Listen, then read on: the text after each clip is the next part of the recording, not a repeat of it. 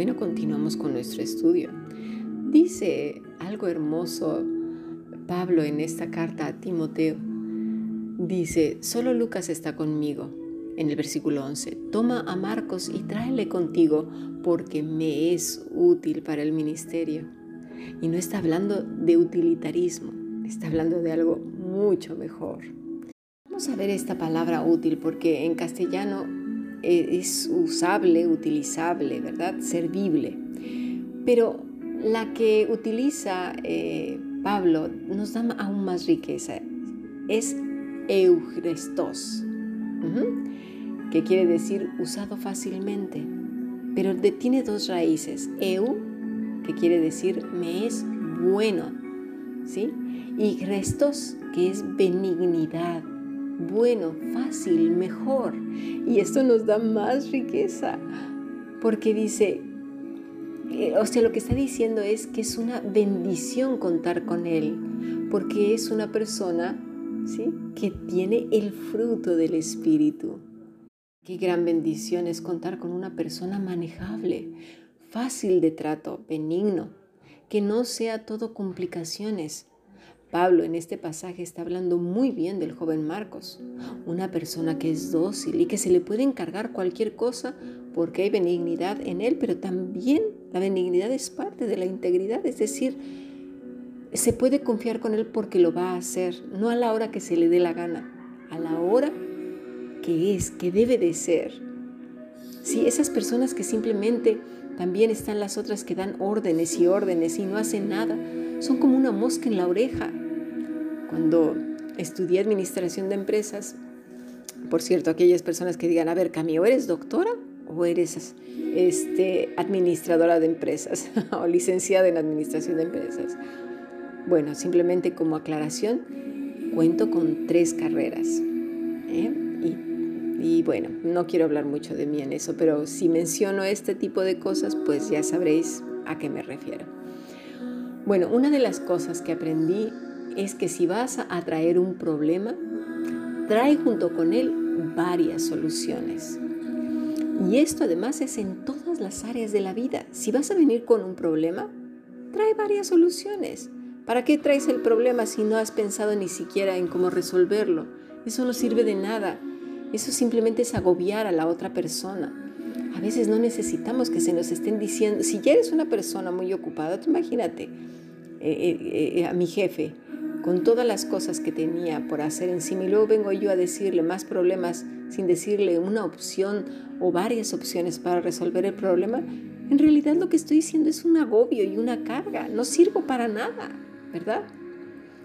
No hay nada más agradable que tener un compañero o compañera de vida o de trabajo que en lugar de ser un mosquito punzón, sean de gran y grata bendición. Mira, había este problema, pero lo resolví haciendo esto, esto, esto y esto. ¿Cómo ves? ¿Qué te parece? O hay este problema, pero se me ha ocurrido que puedo hacer esto, esto y esto, si a ti te parece bien. Oye, me parece fantástico, perfecto, lo voy a hacer no lo vas a hacer tú, no, lo voy a hacer yo. Te voy a ayudar a resolver. Tú nada más aprueba si te parece lo que yo te estoy trayendo. De hecho, mis ideas a lo mejor no son muy buenas, pero le ayudan a encontrar una mejor. Los jefes no están obligados a que tienen que aceptar las tres o cinco o veinte soluciones que traemos, sino que a lo mejor todas juntas forman una sola. Lo importante es traer soluciones y luego el jefe te dirá que sí, pero el que lo tiene que hacer eres tú. Y eso sucede en todas las áreas de la vida. Porque si no nos volvemos gente problemática, cargante, gafante, pesada, ¿verdad? Entonces, en las empresas, en ciertos cargos, sobre todo en donde hay estrés y toma de decisiones rápidas y acertadas, se necesita gente resolutiva, que no se quede paralizado simplemente diciendo lo que se debe de hacer sin tomar iniciativas. Por lo regular, son personas que no tienen ningún cargo de responsabilidad y quedan relegadas a cargos muy limitados precisamente por su poca o nula iniciativa, ganas de trabajar y practicidad.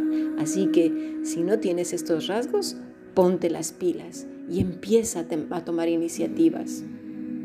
En este caso, Marcos lo tenía todo y Tíquico también.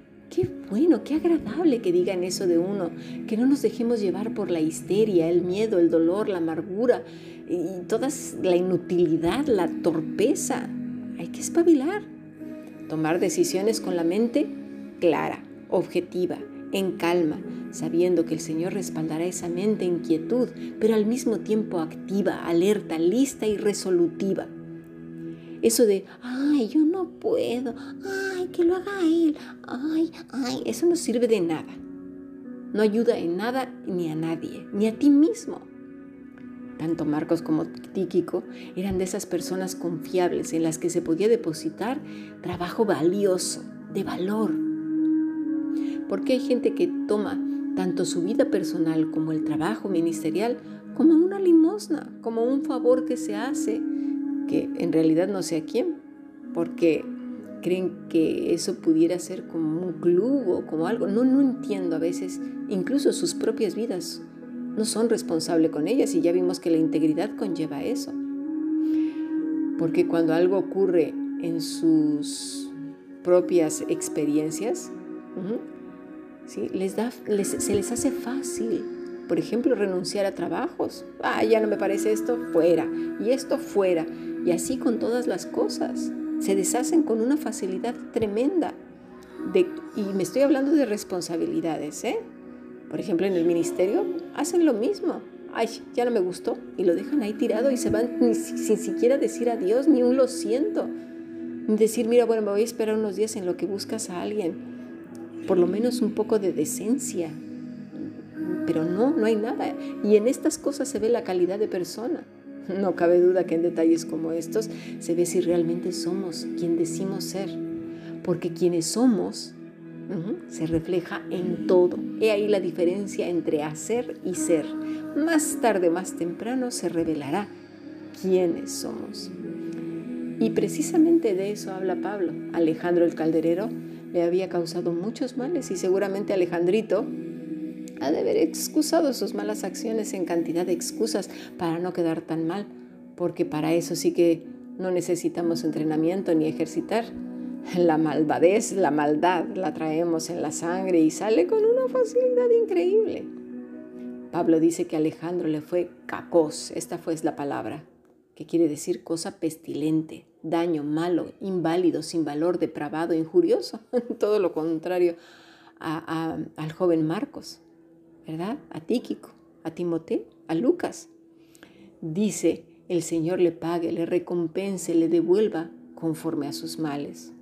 A veces creemos malamente que nos saldremos con la nuestra, pero de ninguna de las maneras. Te voy a decir por qué, porque hacer daño a cualquier persona ya conlleva castigo, porque eso envejece el alma, la destruye, la mente y el cuerpo. Pero el hacerlo a un justo es tres veces peor te voy a decir por qué.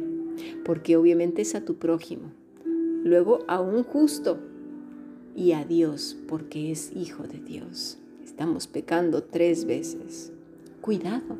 Mejor nos valiera entonces tener estos principios en cuenta antes de proferir chismes, juicios, críticas sanas supuestamente, comentarios santos. ¿Sí? Es que lo hago porque creo que, que no está bien, pero nosotros sabemos que bueno, que esto, que lo otro. Pero mira, no nos hagamos tontos. Cuando hacemos comentarios, nosotros ya sabemos que ese comentario lleva veneno dentro. No nos hagamos los inocentes. Es por eso tan importante el plano de la conciencia, para darnos cuenta si lo que vamos a decir o hablar o pensar lleva, conlleva veneno. ¿Sí? Ganas de destruir y justificar nuestras malas acciones tomando la vida de otros como excusa. Así que mejor seamos cuidadosos y pensemos dos veces porque podemos hacer mucho daño con nuestras palabras. Dice Pablo en Romanos 3:12, todos se desviaron a una. Se hicieron inútiles, no hay quien haga lo bueno, no hay ni siquiera uno. Sepulcro abierto es su garganta, con su lengua engañan, veneno de aspides hay debajo de sus labios, su boca está llena de maldición y de amargura. El Señor nos libre de, ¿verdad? De ser de aquellos que se desvían. Mejor nos fuera arrepentirnos pronto y volver al camino, porque habla de los que se desvían, ¿eh? O sea que en un momento estuvieron en el camino y se desviaron, ¿sí? Y no hacernos inútiles como Alejandro el Calderero. Dios nos conceda vidas íntegras como la de Lucas.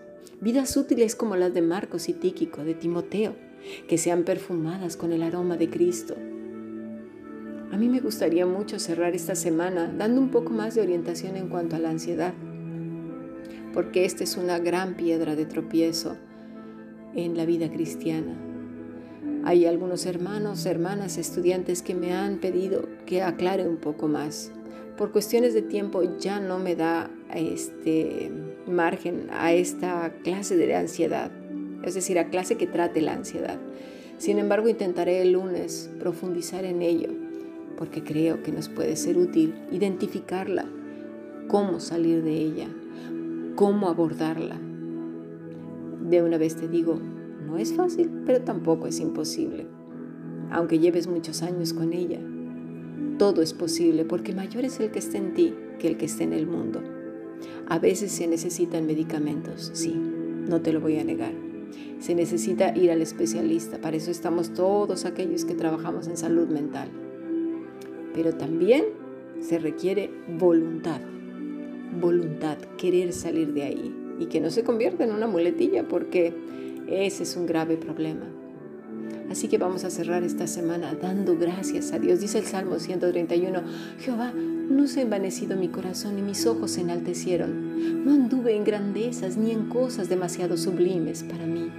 En verdad me he comportado y ha callado mi alma. Como un niño destetado de su madre, como un niño destetado está mi alma. Espera, oh Israel, en Jehová, desde ahora y para siempre. Este es un corazón íntegro. No ande en vanidades ni en cosas demasiado maravillosas que no puede entender. Sigamos aprendiendo bendiciones.